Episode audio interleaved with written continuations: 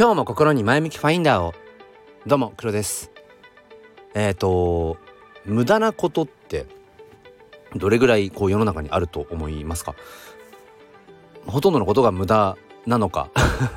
無駄なことは一つもないのかっていうところで、ま、僕はですね結局それはあの自分次第かなっていうまあ元も子もないっちゃ元も子もないんだけど僕は結構本気でねあの何でも全部自分次第だなってことを思っていますまあそれこそこのスタンド FM の、えー、前向きファインダーチャンネルの前向きファインダーっていうのも結局自分の心の覗き窓まあ、えっと、カメラのこう覗くところ、まあ、ファインダーって言いますがその自分の心の覗き窓次第なんだよなってことを本当につくづく感じるんですよね。自分の心の覗き窓が曇ってればまあなんだろうこう世の中は曇って見えるしうん自分の心の窓窓ガラスが割れていたりひびが入っていたら当然ね社会は歪んで見えるしっていううん。まあ一方で自分の心の窓がなんかこうもういつもピカピカで、えー、もうクリアで、えー、もう華やいで見えるような、まあ、ちょっとこう虹色がかってるようなね、まあ、ちょっとそこまでいくとちょっとふわふわしそうだけどうん。なんかそういうねファインダー心のファインダーだったらなんかこう人生楽しくなりそうですよね。うん、だから僕は常に自分の心の覗き窓ファインダーが前向きである、うん、ありたいっていう思いでまあそのまあチャンネル名でね、まあ、ずっとやってきてるんですが結局自分次第なんだよなってことをつくづく思うんですね。だからそういう、まあ、文脈で言えば僕はねやっぱり無駄なこと無駄な時間無駄な経験っていうのはまあないと思っている。まあもしくはないと思いたい、うん、無駄だってむしろこう思わないで済むようにありたいなってことをね思うんですね。だ結局は何だろうな一見無駄に思えるようなこと無駄っていうのは結局自分にとって何の、えー、有益性もない利益もないうんっていうようなことですよね。だけどその一見その無駄に思えるようなこと事象うんまあそれはもう様々なことですよね。うん、そこからでも何かしら学ぼうと思えば僕は学びって生まれるはずなんですよね。うん、だからなんだろうな。うん。ちょっと具体的な話をしましょう。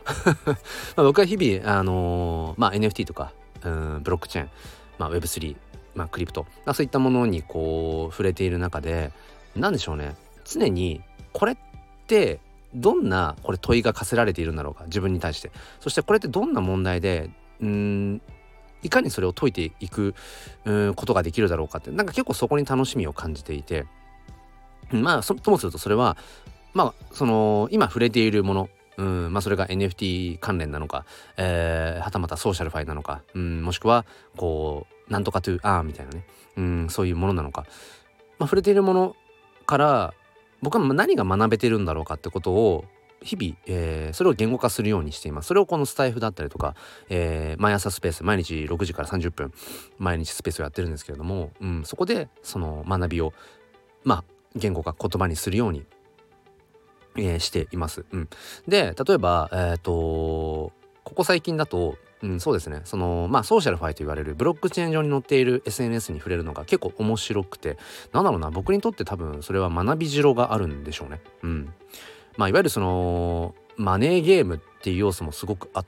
てまあ爆撃案件って捉えることもできるし、うんまあ、一方でものすごい大損をこく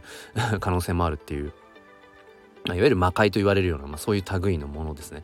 でその、まあ、例えばフレンドテックというものを筆頭にさまざ、まな似たような、えー、まあなんだろうな SNS、うん、そういうものが、えー、あるんですけども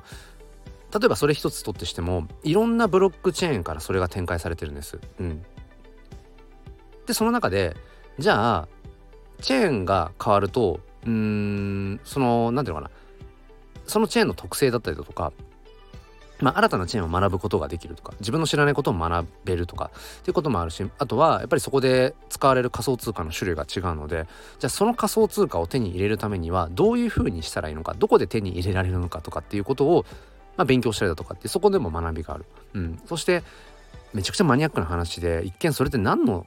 あれためになるの？無駄なことなんじゃないって一見思うような、えー、ことがまあ一つね、うん、さっきもあって。例えば、えー、フレンドテックといううんそのソーシャルファイと、えー、アルファという、まあ、2つをちょっと例に出したいんですけれどもこれ、えっ、ー、と、フレンドテックの後にアルファというものが出ました。まあ、類似のサービスですね。で、そのアルファの方がどんどんどんどんこう進化していって、今、フレンドテックとこう連携をしていて、例えばフレンドテック内で、えー、例えばその、僕がその持っている、キーを持っているアカウントがあるとします。キーっていうのはそのアカウントに紐づいている、まあ、個人株みたいなものですね。そのキーを持っていることによって、フレンドテックというソーシャルファイルの中ではそのクローズドチャットルームが閲覧できるようになる。逆にそのキーを持っていなければその人との、えー、コミュニケーションは一切取れないっていうそういう状況ですね。でそのキーの価格がまあなんだろうな高騰したり暴落したりみたいななんかそういう、まあ、話なんですけれども、えー、後発のそのアルファっていうのはそのアルファの中で同じくそういうキーというものを、えー、持っていることによってそのクローズドチャットルームがこう閲覧できたりとか投稿できたり。要はコミュニケーションがね取れるようになるっていうところがあってだけどアルファの方はそのフレンドテックの方でキーを持っていればアルファの方でもアルファ内でキーを持っていなくてもそのチャットルーム閲覧できますよっていう連動してるんですアルファって。うん、とかうーんあとはそのアルファの方ではその一つのキーをさらに分割して半分の0.5キーとか0.1キーっていうところから購入することができます。だから例えば1キー1万円する。だけどアルファでは、えっと、0.1の価格だから、えっと、1000円でそのキーが買えますみたいなことが可能なんですね。でさらに言うとそのアカウントによっては自分の僕のキーを1キー持っていなくても0.1キーのホルダーさんでも僕のクローズドチャットルーム見れますよ参加できますよっていうような設定ができるんですアカウント側で。うん、ってことは場合によってはフレンドテックユーザーでもありアルファユーザーでもある例えば特定の A さんがいたとして僕はその A さんのフレンドテックの方のキーは持ってる。だけどアルファの方ではその人のキーを持ってない。だけど僕はフレンドテックの方でそのキーホルダーだからアルファの方の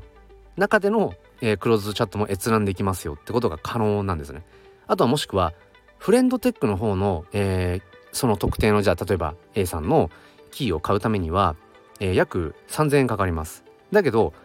アルファの方の同じその A さんのキーは0.1キー購入すればクローズチャットが見れます。でその0.1キーっていうのは約500円ですみたいなそういうことが実際あるんですね。でこの話とかもあのー、それ知ってて何になるの？何にそれが活かせるのみたいなことを一瞬思うんだけどだけど僕は今回やっぱその今話したようなフレンドテックとアルファの関係性とかっていうめちゃくちゃニッチでマニアックで、まあ、多分今この話をしていて なんだろうな。そこに対してこう100%ななななんていうのかな？あなるほど面白いね。っていう風に思ってくださる方がどれぐらいいるか全く未知なんですけど。だけどそのここから僕が学べること学べたことっていうのはやっぱり選択肢が多いって僕はやっぱり強みだと思うんです。うん、例えば今話したようなことを知らなかったら例えばフレンドテックしか知りません。っていう場合いやフレンドテックの方ではこの人とコミュニケーション取りたいなこの人のキー欲しいないやでも手が届かない価格だな。だけどアルファというものを知っていてそのアルファとフレンドテックの今僕が話したような関係性を知っていたらじゃあアルファの方で0.1キーだったら手に入るかもしれない、うん、じゃあアルファの方でその人のキーをまあ手に届くね例えば0.1キーで買ってじゃその人とクローズチャットでコミュニケーションを取ろうかみたいなことが可能なわけですよね。だからこれっていうのは今回僕が話したのめちゃくちゃマニアックなニッチな話なんだけどこれっていうのはどんなことにでも転用できる話ですよね。うん。だからやっぱりその知識さえあればなんだろうなつかめる何か、うん、選択肢さえあれば回避できたなんていうのかなそのうん失敗とかうん損失みたいなものを回避できるってことは往々にしてあると思うんですよね。っていうようなことを僕は何だろうなこう日々うんまあ Web3 の類を触れていてもう本当に何だろうな一瞬で去っていくようなミーム的なね、えー、ものもたくさんあります。うん、お金を出したはいいけど全然こう利益出なかったみたいなこともあるし。まあ逆にね、えー、爆撃案件だったみたいなことももちろんあるし。そんなのがザラでもう日々日々こう変わっていくんですねいろんなことが。うん、だから本当にそれって流れていってしまって結局何になっているんだろうって思う瞬間もあるんだけどでもそれは自分の捉え方次第で、えー、そんな一見無駄に思えるような経験とか知識っていうのもそれって結局何に置き換えられるかなとか、まあ、まさにその転用力とかそこから何を学び取るかっていう力だと思うんです。吸収力っていうか。なんかねそう。それそのマインドを携えていればもうなんだろう。24時間僕はその無駄な瞬間って何もない。無駄な瞬間っていうのは皆無だと,、えー、と思っていてなんかそんなマインドになれると結構こう何て言うのかな人生を 楽しめるよっていうなんかねそんなお話を今日はさせていただきました。いや超マニアックな話でしたね。これうんどうだろうな。はい。まあでもそうそうそう。さっきも言った通りうーんその自分がやってみたこととか具体例とかっていうのは何でもいいんですよ。そこからじゃあ本質がどんなことが本質が学べるのかっていうそうそこが大事だと思うので今日の、えーと、話が何だろうな本質的な部分で聞いてくださった方のなんかこう生活にね、えー、転用できるような話だったとしたら僕は大成功ですということでお付き合いくださりありがとうございました。えー、それでは今日も良い一日を。ではまた。